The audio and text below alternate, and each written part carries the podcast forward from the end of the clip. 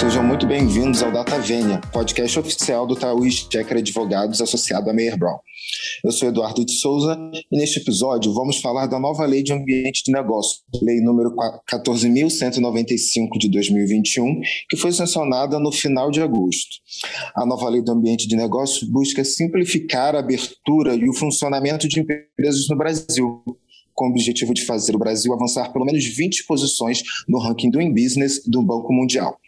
E para debater e aprofundar as discussões sobre esse tema, teremos hoje a participação dos nossos sócios, Paulo Raj, Bruno Salzano, Mauro Pedroso e Thaís Rodrigues. Eles discutirão os fundamentos e aspectos societários, contenciosos e tributários da nova lei. Pessoal, obrigado muito pela participação de todos. E vamos começar com você, Paulo. É, você poderia nos explicar melhor quais são os fundamentos da nova lei de ambiente de negócios e seu objetivo para as empresas? Primeiramente, bom dia a todos. As recentes mudanças da Lei do Ambiente de Negócios, que busca simplificar a abertura e o funcionamento das empresas no Brasil. Então, ela tem como objetivo fazer com que o Brasil avance estimadas 20 posições no ranking do business do Banco Mundial. Então, o propósito geral da lei é fomentar a atividade econômica, né, atrair capital estrangeiro e facilitar de uma forma geral o empreendedorismo no Brasil. Ela promove a desburocratização, simplificação e amplia a segurança jurídica. Perfeito. Então, antes da gente entrar nos pormenores, né, vamos usar aqui um pouco uma metodologia que a gente chama de top-down. Vamos começar pelo macro, pela visão geral, pelo overview, e depois a gente vai descendo nos aspectos específicos. Então, para dar um pouco aí de contexto, vou abordar rapidamente o contexto, como que ela se insere no ambiente de liberdade econômica, que é seu propósito, um pouco sobre os rankings, que é exatamente o seu objetivo, melhorar a posição do Brasil nesses rankings, e alguns comentários gerais sobre essa liberdade econômica no direito e alguns exemplos práticos da nova lei. Então, uh, inicialmente, é importante a gente entender esse movimento legislativo, político legislativo brasileiro, naquela lei do ambiente de negócios, essa agora de 2021, ela continua um processo que foi iniciado em 2019 pela Lei de Liberdade Econômica. Né? Então, ambas as leis de liberdade econômica e de ambiente de negócio, elas são medidas do governo né, que derivam da pauta econômica, que é uma pauta econômica liberal adotada pelo governo federal.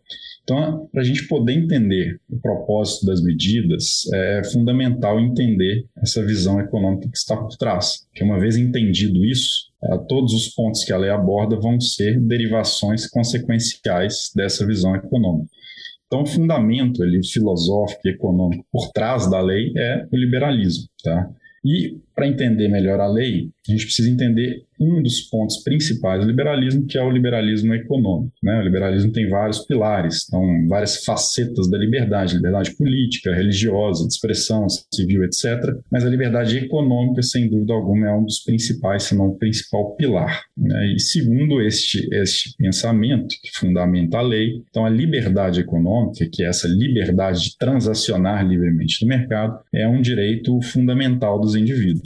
E aí, para a gente entender isso um pouco na ótica econômica, né, e a visão econômica que tem por trás, é, é fundamental o seguinte: para que um país se torne rico, desenvolvido, ele tem que criar riqueza. Né?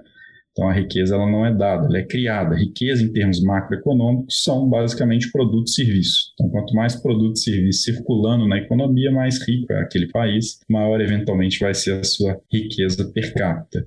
Então se a gente for começar, né, um novo país, um novo estado, ele vai começar do zero, no estágio natural que é a pobreza e toda essa riqueza, igual a gente está vendo aí alguns paralelos do antes e depois, ela precisa ser criada.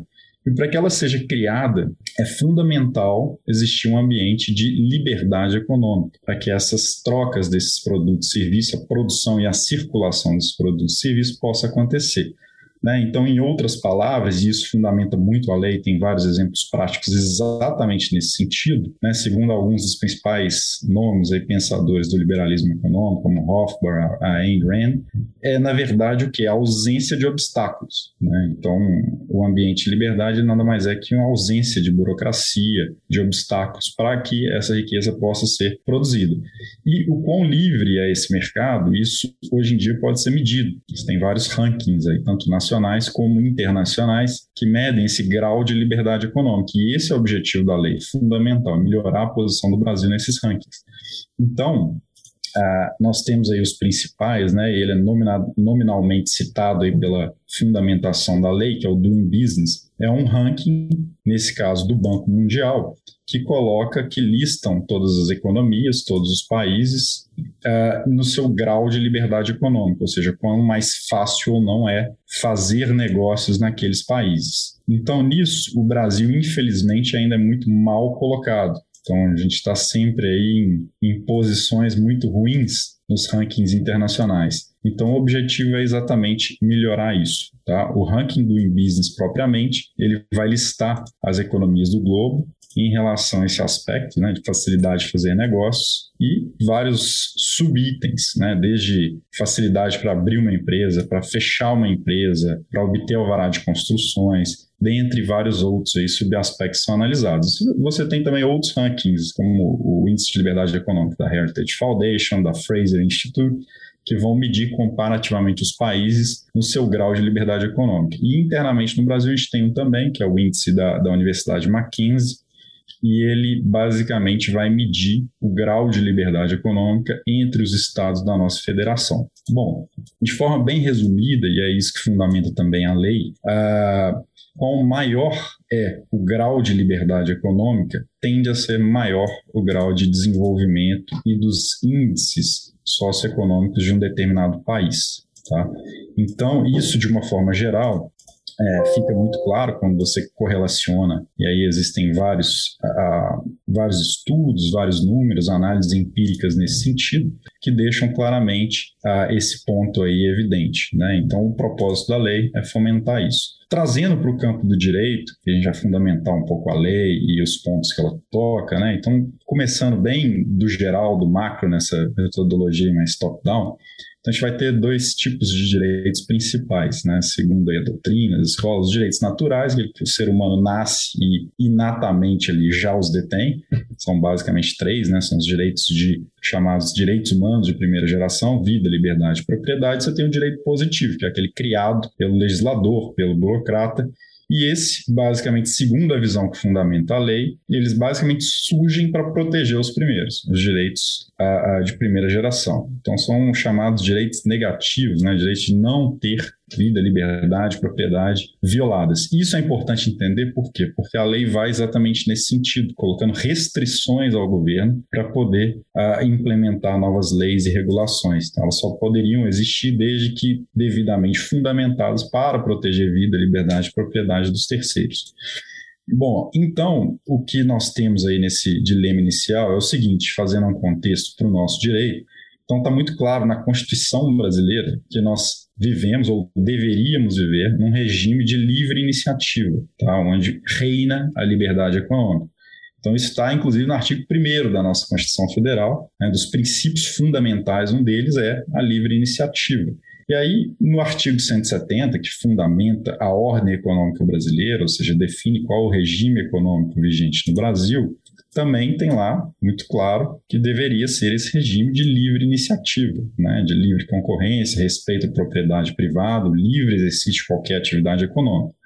Só que o que vem acontecendo ao longo dos anos, né, dos últimos aí 30 anos, 30 e poucos anos desde a Constituição, que a gente tem se escrito na Constituição, mas muitas vezes não é a prática. Né? Então, muitos dizem que o que nós temos na prática não é um sistema de livre iniciativa, mas uma iniciativa regulada, aquela que precisa sempre de uma autorização prévia do Estado, de um alvará, de uma licença ou de algum tipo de concessão, etc.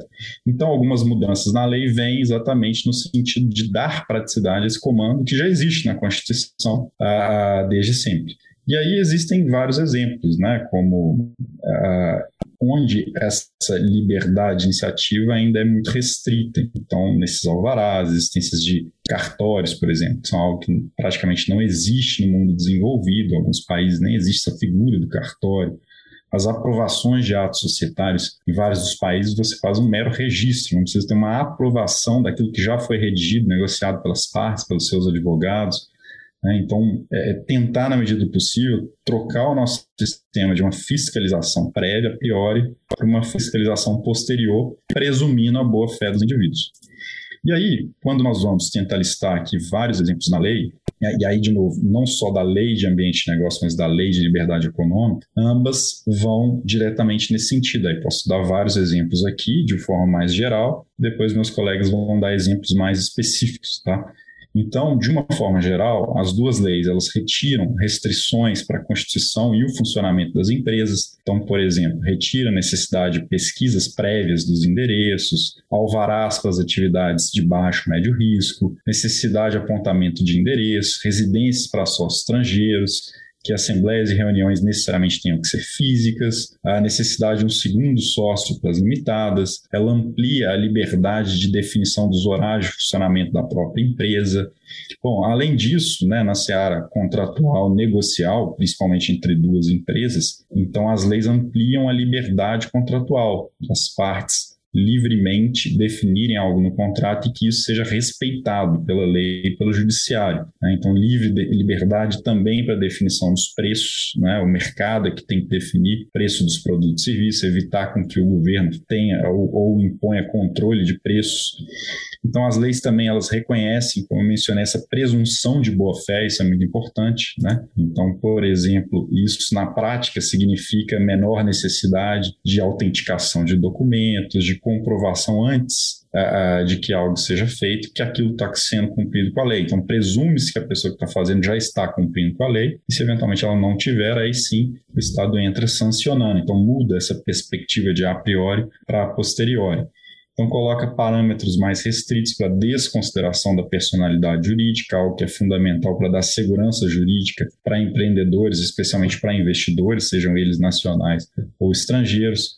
As leis promovem a auto a automação né, e a digitalização dos atos, livros, registros, documentos, citações, etc. Ela impõe algumas restrições para as autoridades públicas. Né? Um exemplo clássico e o principal, talvez, é a necessidade dos estudos de impacto regulatório. Então, antes do governo é, promulgar ou colocar uma nova regulação, é, uma nova restrição, aquilo tem que estar muito bem fundamentado com essa análise prévia, né, de quais as consequências, a análise econômica do direito ali sobre os eventuais resultados dessa nova regulação. Então, ela impõe eficiências de uma forma geral para as autoridades públicas, prazos para as aprovações tácitas, unificações de registros, e com um propósito, um objetivo de, obviamente, desburocratizar e simplificar muitas das atividades. Então, uh, de forma aqui conclusiva sobre esse primeiro painel, para a gente ter umas conclusões iniciais desse propósito e fundamento geral da nova lei de ambiente de negócio, que, de novo, é a mesma da lei de liberdade econômica, elas são avanços, né? Podem, podemos considerar avanços nesse sentido de melhorar e facilitar o ambiente empresarial brasileiro, né? o ambiente de negócio. Então, a liberdade ela volta a ser efetivamente um valor ali no campo econômico jurídico. Né? Então, ambas as leis elas trazem dispositivos que vão buscar com que aquela livre iniciativa que está claramente definida na nossa Constituição seja finalmente implementada na prática. Né? Então, que a gente tenha na prática aquilo que está escrito na lei, livre iniciativa e não uma iniciativa regulada, uma iniciativa restrita. Né? Então, ambas as leis elas vão abrir caminho para simplificar, desburocratizar, facilitar e modernizar o Brasil. Então, esse é o propósito e, como eu mencionei antes, isso pode ser medido. Então, espera-se que uh, daqui a algum tempo, já até no curto prazo, o Brasil possa melhorar essa sua classificação nos rankings internacionais. Então, por fim, diria que ambas as leis, né, então a lei de ambiente de negócios, lei de liberdade econômica, elas vão objetivar e tem como fim último aumentar, né, fomentar essa criação de riqueza, de produtos e serviços circulando na economia brasileira. Lembrando que isso é o fundamento aí matemático para a erradicação da pobreza. pobreza é estágio natural, a riqueza precisa ser criada. Então, a lei vem exatamente no sentido de tirar esses obstáculos para a criação de riqueza no Brasil. Obrigado, Paulo, pelos seus apontamentos. É... Agora, Bruno, vamos seguir com você. Quais seriam os, os aspectos societários da nova lei de ambiente de negócios? Obrigado pela apresentação, Eduardo. Uh, bom, uh, a nova lei de ambiente de negócios, do ponto de vista societário, ela mudou principalmente a lei das SA, né, a lei 6404 de 1976, o Código Civil, que é a lei 10406 de 2002, e a Lei 8934 de 1994, que é a Lei de Registro Público de Empresas Mercantis, que foi a lei que criou o DREI, né, que é o Departamento Nacional de Registro Empresarial e Integração, que no fundo é o órgão federal que orienta as juntas comerciais, que são órgãos eh, estaduais. É, começando por questões aqui mais globais, essa nova lei ampliou o escopo de atuação do DREI, dando para ele mais funções estratégicas né, de coordenação, planejamento e monitoramento é, das medidas de desburocratização e integração. É, agora, entrando mais nas questões relacionadas à desburocratização, é, acho que o que merece destaque é a competência para análise de sociedades estrangeiras que queiram se nacionalizar ou instalar filiais no país, que agora passou a ser do DREI e não mais como era antes do ministro da Indústria e Comércio. Também, né, na, na Lei 8934, foi alterada a, a proibição de registro de sociedades com nomes semelhantes. Isso porque o, o termo semelhantes ele é muito subjetivo. Então, agora, na análise da viabilidade de denominações sociais, verifica-se só se existem nomes idênticos e não mais semelhantes. Além disso, agora também não é mais necessário o reconhecimento de firma em procurações que são levadas a registro nas juntas comerciais, e também ficou agora facultativa a inclusão do, da menção ao objeto social na razão social de sociedades por ações. É, com relação a livros societários de sociedades por ações, eles agora podem ser tanto mecanizados, como eram antes, né, ou seja, físicos, quanto eletrônicos. É, isso significa que o registro agora dos livros ele pode ocorrer por meio de um sistema eletrônico das juntas comerciais, sem precisar ter a impressão do livro e a sua apresentação física na junta comercial. E aí, por fim, nessa frente de simplificação e desburocratização, é, não tem mais a exigência de diretores de sociedades por ações serem residentes no Brasil. É, agora pode então haver eleição de estrangeiros como diretores, é, desde que eles tenham procuradores constituídos no país. Seguindo agora para questões mais relacionadas à governança de sociedades por ações, acho que a medida que mais merece atenção é a criação do voto plural para ações ordinárias. Essa é uma estrutura que já era muito usada em países como os Estados Unidos e agora foi trazida para o Brasil. É, ela permite que cada ação ordinária dessa classe especial confira ao seu titular o direito de um número de votos que seja superior ao da classe normal, né? então superior a um voto por ação, mas estando sempre limitado a 10 votos por ação. Essa é uma estrutura bem interessante para empresas que tenham fundadores ou executivos que precisem ter mais poder de voto pelo conhecimento que eles tenham da indústria, do negócio da empresa, quando comparado com os outros acionistas ordinaristas. Mas, ao mesmo tempo, apesar de ter mais poder de voto, eles conseguem ter uma participação menor no capital social por causa desse voto plural. Mas a criação dessas ações ordinárias com voto plural agora depende da aprovação de metade do capital votante e também metade das ações preferenciais, né, se tiverem ações preferenciais emitidas, e é assegurado o direito de retirada para os acionistas dissidentes, ou seja, o direito de forçar a recompra das suas ações caso eles discordem dessa deliberação é, em companhias abertas, a criação dessa classe de ações ordinárias com voto plural tem que obrigatoriamente acontecer antes do início da negociação das ações dessa empresa em mercados organizados. O, o voto plural também não pode vigorar por prazo indeterminado. Né? O estatuto da, da SA tem que prever o prazo de vigência desse voto plural, que não pode ser superior a sete anos, mas esse prazo pode ser prorrogado se houver uma nova votação, né? observado o quórum e o direito de retirada que eu falei antes.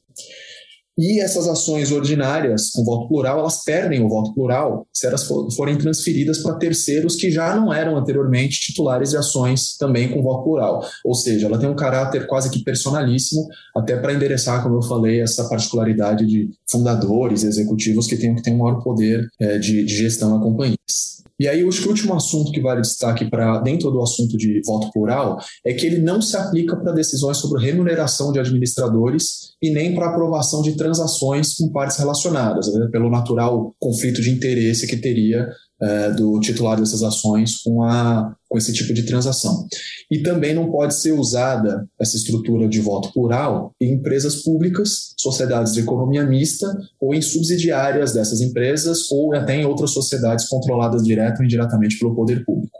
Agora, mudando de assunto, entrando mais no assunto de governança de sociedade por ações, é, passou a ser de competência exclusiva da Assembleia Geral a aprovação de transações com partes relacionadas, é, bem como alienação de ativos ou a contribuição de ativos em outras empresas, se o valor da operação corresponder a mais de 50% do valor total dos ativos da companhia. É, o prazo de convocação de Assembleias Gerais e Companhias Abertas também mudou. É, em primeira convocação, ele passou de 15 para 21 dias de antecedência, mas foi mantido o prazo de 8 dias de antecedência para a segunda convocação. É, também em companhias abertas é agora obrigatória a participação de membros independentes nos conselhos de administração, independentemente do nível de listagem da companhia.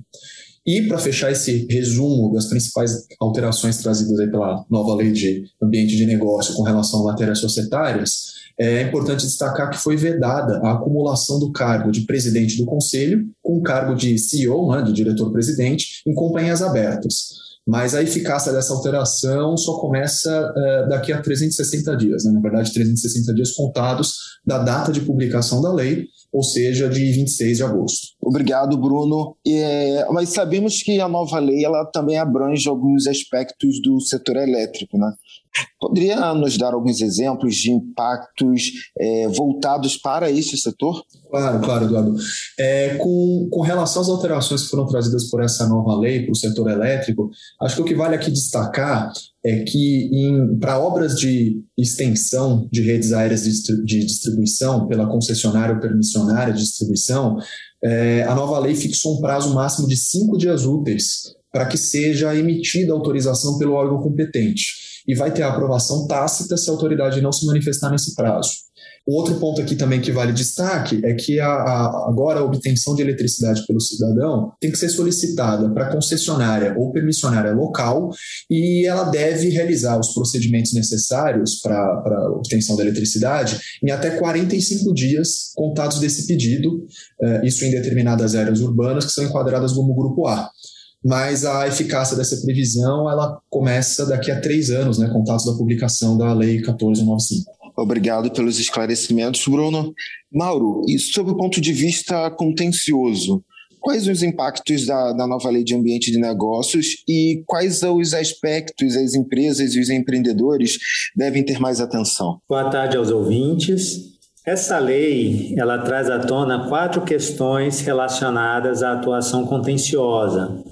A primeira diz respeito à constitucionalidade das alterações que foram feitas no Código de Processo Civil e as três últimas são relacionadas às mudanças realizadas pela lei em si, com relação à citação eletrônica, à ampliação do procedimento de exibição de documento ou coisa e definição de aspectos relacionados à prescrição intercorrente em execução e cumprimento de sentença. Com relação ao primeiro ponto, é, que é a constitucionalidade das alterações no Código de Processo Civil, cumpre destacar que elas ocorreram pela lei de conversão da medida provisória originária, ou seja, a medida provisória ela não trata e nem poderia tratar de processo civil por vedação constitucional expressa. Nesse contexto, o Supremo Tribunal Federal já tem um entendimento consolidado, representado por todos pela ação direta de inconstitucionalidade 5.127, que viola o devido processo legislativo a inserção, mediante emenda parlamentar, de matéria estranha ao objeto da medida provisória originária. Com isso, surgem duas correntes a respeito da constitucionalidade dessas alterações ao Código de Processo Civil. A primeira, que entende que as alterações foram constitucionais, ou seja, há uma pertinência temática entre a lei de conversão e, as que, e os aspectos relacionados à medida provisória em si, e a inconstitucionalidade, que é essas matérias relacionadas ao processo civil seriam estranhas ao objeto da medida provisória originária. E ultrapassada essa questão preliminar, passamos já para a primeira mudança é, trazida pe pela Lei de Modernização do Ambiente de Negócios, que diz respeito à citação eletrônica. Essa lei ela, ela tornou a citação eletrônica, ou seja, a citação por e-mail, o meio preferencial é para se realizar as citações no Brasil. Só que, para se tornar o meio preferencial, deve-se aguardar antes a regulamentação do CNJ.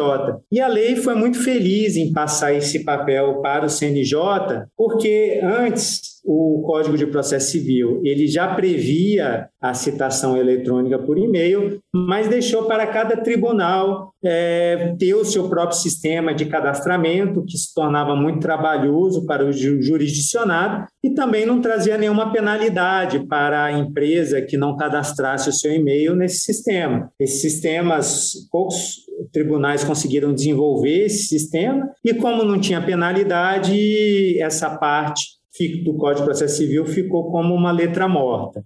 Agora, é, além de se tornar a citação eletrônica um meio preferencial, a lei diz que a, o jurisdicionado deve confirmar em três dias úteis o recebimento da citação. Se não houver essa confirmação, é, a, a citação poderá ser feita por correio, oficial de justiça, escrivão ou edital. E se não justificar, e aí a lei traz uma exigência de justa causa para o jurisdicionado informar por que não confirmou a citação eletrônica, é, a parte estará praticando, no caso o réu, um ato atentatório à dignidade da justiça, uma penalidade de 5% do valor da causa. Ou seja, é, a depender da causa, pode representar valores muito vultosos. Quanto ao segundo aspecto é, que a a Lei de Ambiente de Negócios trouxe para o Código de Processo Civil é, diz respeito à ampliação do procedimento de exibição de documento ou coisa. Essa ampliação ela aproxima é, o nosso sistema ao sistema de discovery dos Estados Unidos, que é um conhecimento amplo de provas. É, não é a primeira vez que o Código de Processo Civil busca uma aproximação do sistema do nosso sistema de civil law com o sistema de common law, como, por exemplo, aconteceu na valorização dos precedentes. Com essa ampliação do procedimento de exibição de documento ou coisa, o pedido da parte ela pode ser feito não com relação a um documento específico, mas uma categoria de documentos. Agora, a definição desse conceito, que será trazido pela jurisprudência, ela pode ser mais ou menos restritiva. Por exemplo, é, os tribunais podem aceitar com base nessa alteração, que a parte peça todos os documentos relacionados a uma determinada contratação. Nisso, é uma clara busca legislativa pela verdade real que vem favorecer o ambiente de negócios no Brasil. E, por fim, o último aspecto é relacionado à prescrição intercorrente na execução e no cumprimento de sentença. O Superior Tribunal de Justiça já vinha interpretando vários aspectos relacionados à prescrição intercorrente, e o objetivo dessa prescrição é limpar as execuções, ou seja, aquelas execuções que não vão para frente. O efeito imediato está relacionado à gestão de processos dos tribunais e podemos colocar, assim como efeito secundário, a modernização dos ambientes de negócio no Brasil com relação a aspectos contenciosos. Essa lei ela prevê é, que o termo inicial da prescrição intercorrente prevê de forma clara que seria a, quer dizer, que passa a ser a ciência da primeira tentativa infrutífera, ou seja, quando não se encontra o executado ou não se encontra os seus bens. O segundo ponto que merece destaque é que antes do início da prescrição, o processo poderá poderá ser suspenso por uma única vez pelo prazo máximo de um ano. E o terceiro ponto é que, decorrido o prazo prescricional, que é o mesmo prazo tanto para ação como para execução, de acordo com a súmula 150 do Supremo Tribunal Federal, e ouvidas as partes, o processo será extinto. Obrigado, Mauro, pelas suas, pelos seus esclarecimentos. E sobre a parte tributária, Thaís, você pode falar para a gente quais são essas mudanças para as empresas? Claro, Eduardo, obrigada. É, bom, acho que a gente pode separar aqui né, as, as alterações é, que vão ter impacto para as empresas do ponto de vista tributário em quatro grandes grupos, né, quatro diferentes grupos. Primeiro, seria a simplificação né, é, ou facilitação da abertura de empresas, que o Paulo já comentou um pouco. É, o segundo grupo seria uma facilitação nas regras de comércio exterior. O terceiro seria as implicações né, para fins tributários da criação do Sistema Integrado de Recuperação de Ativos, que é o chamado CIRA, e também da criação do Cadastro Fiscal Positivo. É, e o quarto seriam as alterações que, que foram é, é realizadas nas cobranças é, dos conselhos profissionais e das suas contribuições anuais, né, sabendo que é, essas contribuições são consideradas tributo né, de acordo com o entendimento do STF e a Constituição Federal. É, bom, vamos lá. Em primeiro lugar, né, em relação à simplificação para abertura de empresa, a gente tem a unificação das inscrições federal, estadual e municipal, é, no único cadastro, né, que vai ser o CNPJ, então uma empresa não precisaria mais ter inscrição estadual, municipal, com número diferente né, do CNPJ. É, a criação do sistema eletrônico também, né, que o Paulo já comentou, é, para que todo o processo de registro de uma nova empresa seja feito de forma eletrônica. É, nesse sistema eletrônico, será possível também fazer consultas prévias né, pelo empresário ou pela empresa de viabilidade do nome do endereço é, num único sistema, não precisaria mais olhar o sistema de cada município ou estado. É, o uso da classificação nacional de risco por todos os estados e municípios que não tiverem uma classificação própria, isso facilitaria também a abertura de empresa com emissão do alvará, porque agora o alvará permanente, né, não é mais um alvará temporário, ele vai ser concedido automaticamente, sem análise é, de qualquer uh, autoridade ou, ou, é, análise é, humana né, para a viabilidade em relação a, ao grau de risco médio. Então, desde que, obviamente, o empresário ou a empresa o responsável assinem o termo de responsabilidade, garantido que, que todas as licenças é, foram devidamente ou serão devidamente obtidas. É, e assim, diferente da lei da liberdade econômica, o que a gente vê aqui na lei de ambiente de negócios e que parece que vai melhorar é, e facilitar de fato a abertura da empresa, é que existem algumas normas que são específicas é, para os órgãos fiscais, né? Porque na lei da liberdade econômica a maior parte das regras né, de, de, simplificação e facilitação de abertura e encerramento de empresa, elas eram específicas, né, existia uma previsão específica de que elas não se aplicavam é, para fins de direito tributário e administrativo. Uh, agora, com, essa, com, com, a nova lei, a gente tem, por exemplo, uma regra específica é, de que quando a empresa ela é, fornecer as informações necessárias para obtenção do CNPJ, os órgãos fiscais é, estaduais e municipais não podem solicitar novas informações. Né? Esses dados adicionais é, que eram sempre solicitados na hora de conseguir uma inscrição estadual e, municipal, se, se, o Estado e o município né, acordarem e estiverem dentro do chamado Rede Sim, é, eles podem conseguir essas informações dentro do próprio sistema, que o órgão federal vai disponibilizar a informação é, conforme a coleta deles. Isso, obviamente, vai facilitar e, e, e vai é, melhorar né, o tempo aí de abertura de empresa, porque a gente sabe que o grande gargalo, quando a gente olha hoje né, numa, numa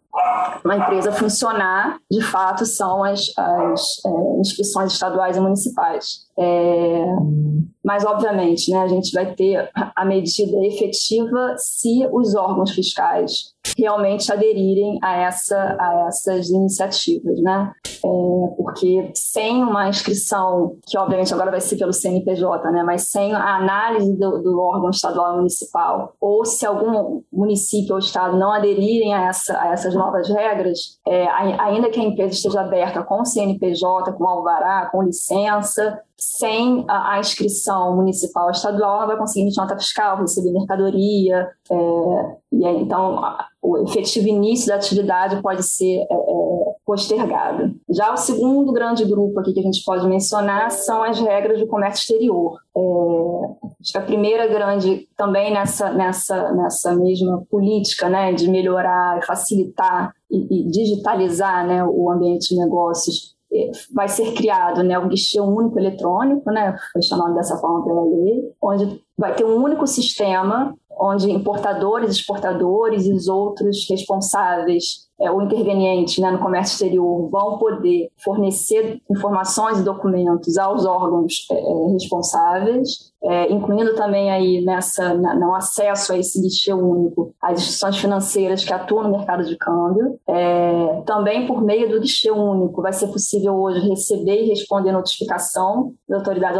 aduaneiras ou fiscais, né, quando tiver algum tipo de exigência no processo de importação e exportação, assim como efetuar o pagamento das taxas que são cobradas é, é no, para fins de, de, de é, efetivar a, a, os processos de importação e exportação. É, o acesso ao sistema será totalmente digital, por meio do certificado eletrônico, né? então basta a empresa ou a pessoa física possuírem o certificado eletrônico para conseguir acessar esse, esse guichê único é, e uma, uma é, questão aqui interessante que a lei trouxe é que, a partir da implantação do guichê único, os órgãos federais serão proibidos de exigir preenchimento de formulários em papel ou em meio eletrônico que não seja dentro do próprio sistema do guichê. É, isso também vai facilitar muito, porque a gente sabe né, que, ainda que a gente tenha um, um, um sistema totalmente eletrônico, é, se não houver uma proibição de exigir outros documentos, pode acabar sendo feito ali né, dentro da, da é, da efetiva a, a relação de importação e exportação. A, a gente também teve aqui, né, como mudança, é, a revogação do artigo 2 do Decreto-Lei 666 de 69, é, que exigia que, embarque, que, que mercadorias é, específicas, né, que ela especificava na lei, fossem transportadas somente por embarcações com bandeira brasileira. É, agora, é, esse artigo ele foi revogado, então não há mais necessidade da emissão do chamado certificado de liberação de carga prescrita pela ANTAC, é, o que também, obviamente, vai facilitar a importação e exportação uh, desse tipo de, de, mercadoria. Outra alteração relevante é, foi o fim, finalmente, né, porque a gente já vinha nessa, nessa, nesse processo de eliminação do chamado Cisco-SERV, que é o Sistema Integrado de Comércio Exterior de Serviços Intangíveis e outras operações que produzam variação no patrimônio. É, esse sistema né, era, de fato, aí um pesadelo para as empresas e, e também pessoas físicas que, que atuam na, com exportação e importação de serviços intangíveis, é, que nesse sistema uh, as empresas né, e, e, importadores deveriam incluir ou informar todos os contratos é, firmados para importação e exportação que não mercadoria, porque mercadoria a gente já tem o Siscomex, né, que faz essa coleta de informação, então seria uma, uma, uma forma do, uh, da Secretaria de Comércio Exterior conseguir coletar esses dados, e a obrigação era dos contribuintes, né, era da, da, da, das empresas, é, com a lei da liberdade econômica, é, a, o Ministério da Economia ele editou uma portaria para desobrigar a entrega desse conserve. Depois, é, essa portaria, vem uma nova portaria eliminando o Cisconserve em si. E agora houve a mudança, de fato, na lei 254 de 2011, é, que transferiu a obrigação de fornecer essas informações de comércio de, de serviço intangível para os órgãos federais ou, ou para os órgãos públicos. Né? Então, não é mais o, o, importador ou exportador que deve fornecer a informação, e sim os próprios órgãos públicos, de acordo com as informações que eles já possuem no próprio sistema deles. É, ainda vai ser editada a norma né, pelo Ministério é, é da Economia e pela Secretaria de Comércio Exterior uh, de como será feita essa comunicação, é, mas que ela pode ser feita de acordo né, com, com, a, com, a, coleta de dados que a, a, os órgãos públicos possuem no sistema, no sistema próprio. Bom, terceiro é, é, grande grupo aqui de mudança que a gente entende que vai ter impacto fiscal é a criação do CIRA, né, que é o, o sistema de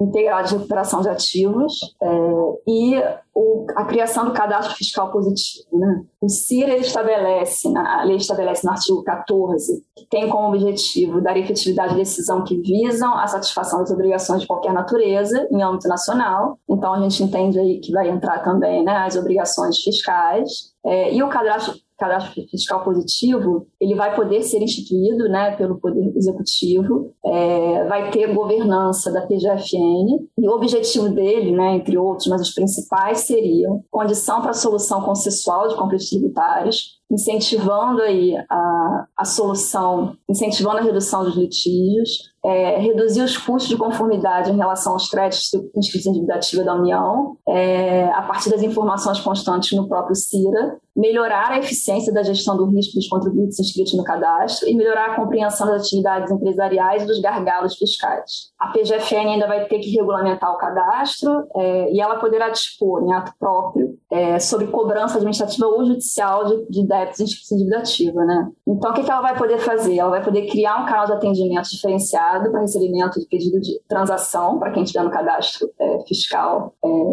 positivo, a, poderá flexibilizar as regras de aceitação ou substituição de garantia, incluindo aí a possibilidade de substituir depósito judicial por seguro-garantia ou por outras garantias baseadas na capacidade de geração de resultados do contribuinte, a possibilidade de antecipar a garantia, a oferta de garantia para regularização de débitos futuros. Então, a PGFN pode ainda é, é, editar essa norma e facilitar, que é uma questão né, que os contribuintes têm tentado muito no judiciário, que é substituir depósito judicial por seguro-garantia. Outra novidade que apareceu na lei foi a possibilidade da PGFN contratar, por meio de licitação ou credenciamento, serviço de terceiro para auxílio em suas atividades de cobrança, respeitado o sigilo fiscal do contribuinte. É, esses terceiros vão poder fazer, por exemplo, cobrança via contato telefônico, via contato digital, é, e dentre as possibilidades aí, né, de pagamento desses terceiros né, que prestarem esse serviço de cobrança, é um pagamento mediante êxito, se entenderem que essa, essa forma de, de cobrança por terceiros ela for de fato eficiente, é, o contrato pode, pode prever cobrança de êxito em relação ao valor recuperado. Ah, o quarto, a quarta mudança né, que a gente entende que tem influência ou impacto tributário seria em relação às anuidades cobradas pelos conselhos federais profissionais, né? É, então, as principais alterações, né? Houve agora a proibição da suspensão do registro ou, ou, do impedimento do exercício da profissão em razão do inadimplemento ou atraso no pagamento da anuidade. Isso é uma novidade, né? É, e também a possibilidade da renúncia da cobrança administrativa de valor irrisório, que vai ser definido pelo próprio Conselho, ou judicial de valor considerado irrecuperável ou difícil de recuperação. É, e, por último, também houve a proibição né, de cobrança judicial das dívidas com valor inferior a cinco vezes o previsto em lei para profissionais de nível superior. É, a lei previa a cobrança de 500 reais, né, então a gente teria um limite de 2.500 reais, mas a lei ela é de 2011 e ela previa a possibilidade de reajuste de acordo com o INPC. Então, dependendo do conselho de quanto for a cobrança efetiva na data de hoje, não vai mais poder haver execução judicial de anuidade uh, cujo total não ultrapasse cinco vezes o valor uh, dessa, do profissional de nível superior. Obrigado pelos seus esclarecimentos, Thaís. É, e bem, podemos perceber então que essa nova lei de ambiente de negócios veio para facilitar o empreendedorismo no país ao promover a desburocratização, a simplificação e a segurança jurídica, podemos então considerá-la como um avanço para o ambiente empresarial brasileiro. Eu gostaria de novamente agradecer a todos vocês, Paulo, Bruno, Mauro e Thaís, pelos ótimos esclarecimentos sobre a nova lei de ambiente de negócios. E aos nossos ouvintes, agora estão munidos de muitas informações e fatos relevantes sobre este tema. Agradeço e encerro mais uma vez uma edição do nosso podcast e quero lembrá-los que vocês podem nos seguir nas redes sociais no Instagram estamos como Taui Checker, tudo junto. E no LinkedIn, procure por Taui Checker Advogados associados ao Meyer Brown. Obrigado a todos e até a próxima edição.